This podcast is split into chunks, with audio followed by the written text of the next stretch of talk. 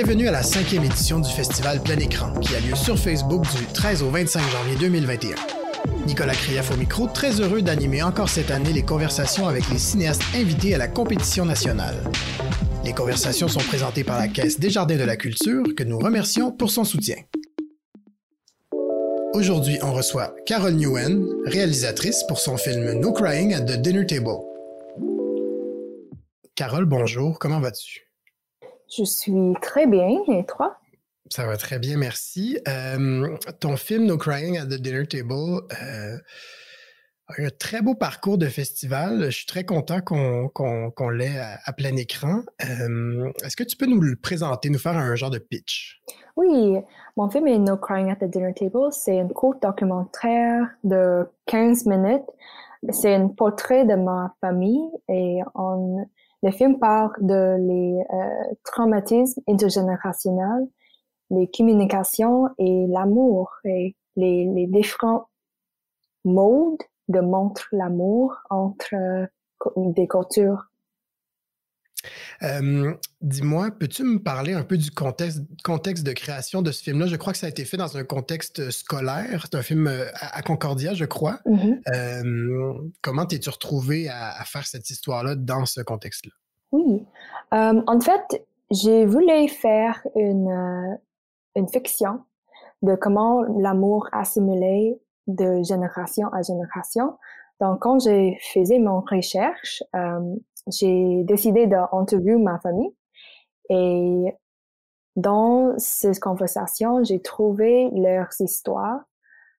Euh, par exemple, ma mère a dit que, elle m'a dit que euh, elle a jamais, jamais embrassé ou baisé sa mère.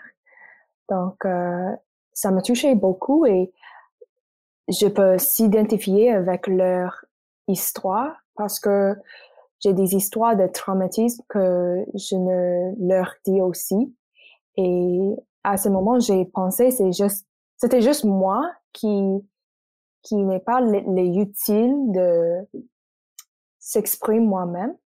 Euh, mais euh, à ce moment-là, je, je peux comprendre que c'est pas une, une, une situation individuellement, mais c'est une euh, pardon-moi, une, euh, une chose intergénérationnelle.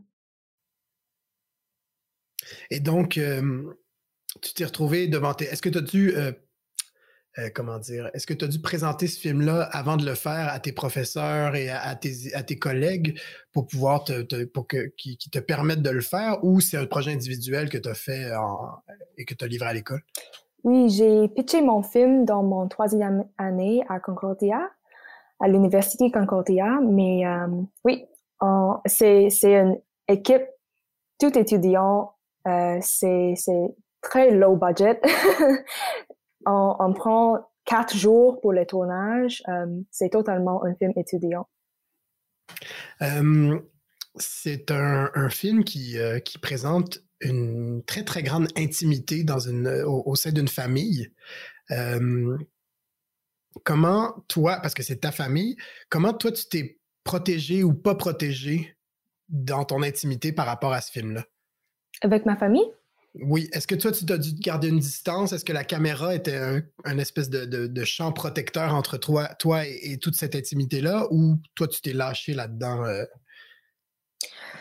Euh, j'étais là toujours. Euh, mes parents et ma sœur étaient dans mon film avant No Crying. Donc, ils ont déjà une relation avec moi comme une réalisatrice et avec la caméra. Euh, mais bien sûr, j'ai fait sûr que les plateaux étaient très euh, intimes. Après les préparations de lumière et les caméras, etc., tout le monde quittait le plateau et c'était juste moi ma mère, ma père ou ma sœur et mon euh, euh, cinématographie Walid. Et euh, pour ma mère et ma père, ils parlent vietnamien. Donc pour, pour eux, c'était plus intime parce que Walid ne, ne sait pas comment de par, parler vietnamien. Donc oui, c'était un plateau très intime. Et aussi avant les tournages, on a fait beaucoup de conversations euh, privées avec moi et ma sœur, moi et euh, mes parents. Donc, quand on a arrivé sur le plateau, tout le monde connaît qu'est-ce que tout le monde savait euh, qu'est-ce qu'on va parler de. OK, donc j'imagine que après toutes ces étapes-là, rendu sur le plateau, pour toi, avais c'était moins, ça devait être moins difficile pour toi. Tu avais déjà vécu ces émotions-là avant de te rendre sur le plateau? Oui, mais c'est pour ça, c'est quand tu, tu rencontres une histoire de deuil, spécialement de deuil d'une euh, père de quelqu'un que tu, tu aimes dans ton famille, cette deuil est toujours là. Donc, euh, les émotions, on a discuté de ça aussi, mais euh, il, est, il est toujours là. Euh, tu parlais d'une, d'une envie de fiction au début. Est-ce que, est-ce que c'est quelque chose que tu aimerais explorer davantage à travers la fiction, ces relations familiales-là, l'amour, le deuil? oui, mais je sais pas, je pense que euh, mes documentaires toujours touché les fictions somehow. Um, je suis pas une euh, écrivain, c'est un writer, un écrivain naturel, um, mais je veux faire des fictions quelques jours.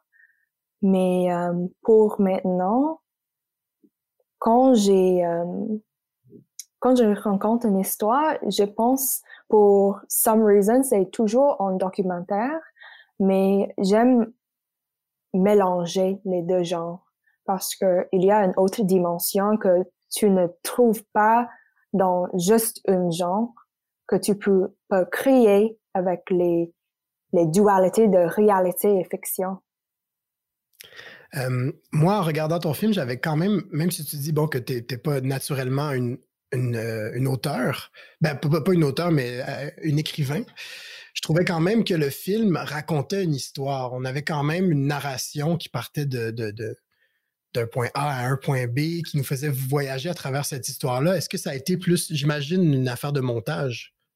Oui. Il y avait cinq, six heures de ah montage. Oui. Donc, moi et mon menteur, Andrés, on a fait beaucoup de temps, on, a pris beaucoup de temps de euh, comprendre la structure de chaque interview et les structures de le, le, le film.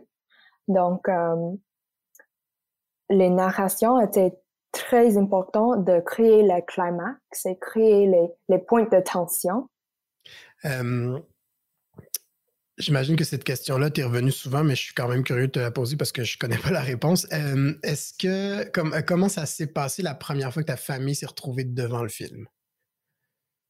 Ah, les devant qu'ils ils regardent le film, mmh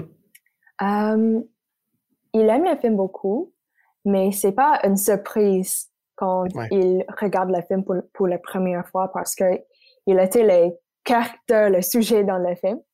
Euh, pour mes parents, c'était la première fois qu'ils comprennent qu'est-ce que je veux dire avec cette film parce que mes parents, ils n'hésitent pas de dire oui pour le film, mais ils comprennent pas pourquoi je veux raconter leur, leurs histoires pour ma mère.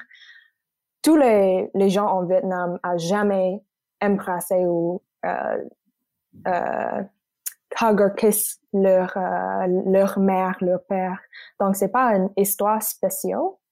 Et pour ma père, le deuil est universel. Donc, pourquoi est-ce que je veux euh, raconter ces histoires? Mais après regarder les films pour le premier temps, il peut comprendre les, les histoires universelles que je voulais dire.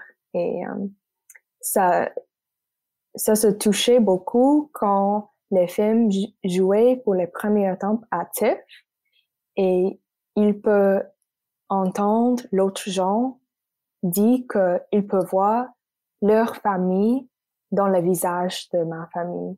Et euh, ça m'a touché moi et euh, mes parents beaucoup. tu as eu la chance de, de présenter le film dans divers festivals avant, avant qu'on tombe en pandémie et que bon, il n'y ait plus de, de festivals physiques, disons. Ah, j'imagine, bon, si tu nous as donné un exemple avec le TIFF, mais comment ça s'est passé, les diverses présentations dans les festivals? Oh, on est très chanceuse parce que les premiers demi de notre euh, festival run étaient en personne.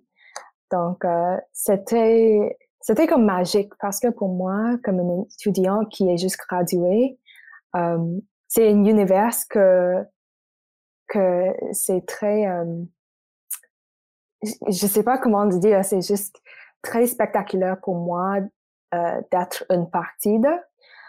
Euh, donc, euh, TIFF était très merveilleux pour moi parce que c'est mon, mon ville de naissance. Donc, dans les premières euh, projections, mon vieux professeur, mes amis dans Toronto viennent. Euh, IDFA, c'était très magical aussi parce que um, il me demandait de parler pendant Opening Night comme les plus jeunes cinéastes à la festival dans 2019. Donc, euh, c'était les, les plus bons moments dans mon 2019. Donc, euh, ouais, c'était un, un, speech, un moment que je peux toujours rappel. On disait le, le film a été fait dans un contexte de, scolaire à l'école. Est-ce que euh, bon, quand on fait un film comme ça à l'école, un film aussi intime, aussi personnel, on a envie de se détacher éventuellement de ça pour. Euh, est-ce que ton prochain film, tes prochains projets sont plus loin de ta famille?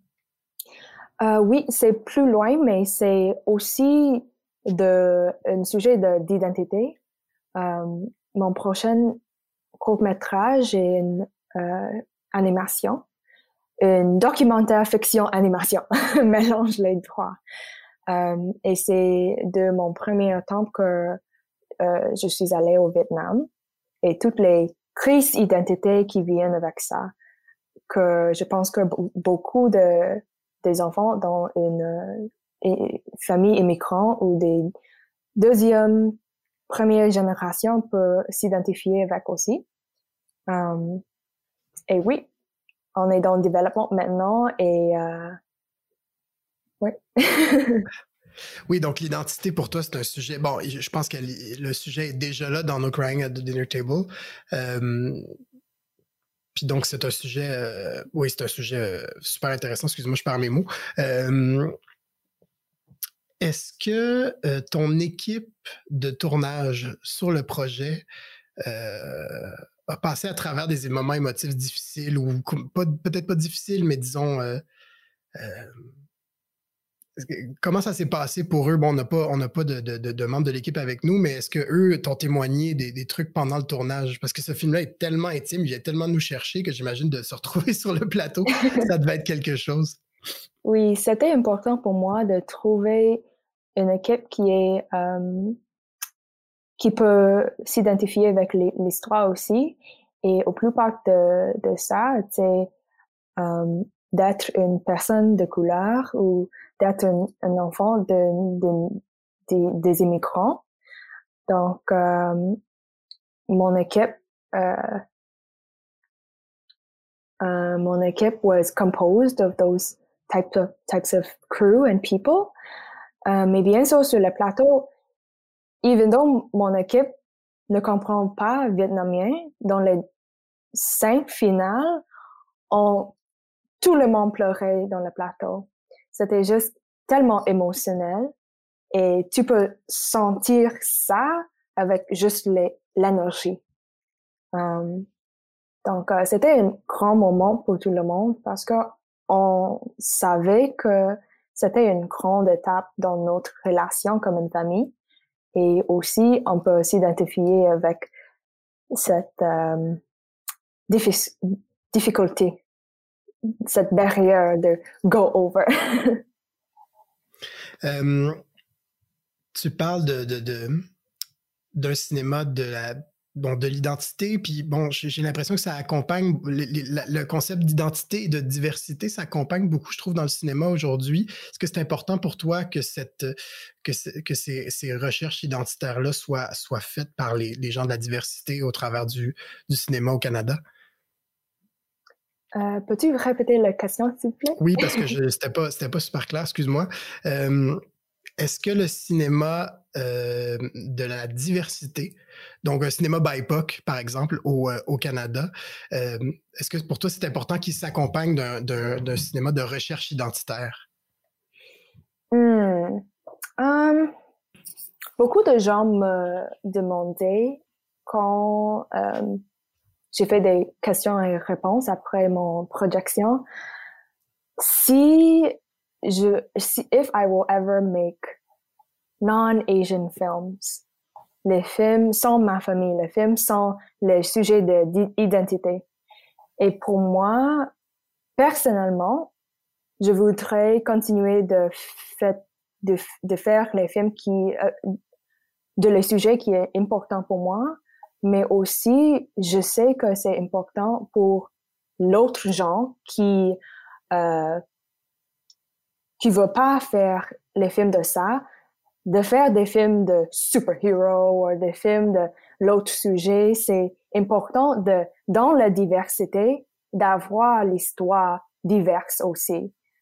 Donc euh, pour sûr, un jour, je voudrais faire les films dehors mon identité, ma famille, mon culture. Ben, mais pour maintenant, je pense qu'il y a plusieurs histoires que je voudrais raconter que c'est pas dans les médias maintenant.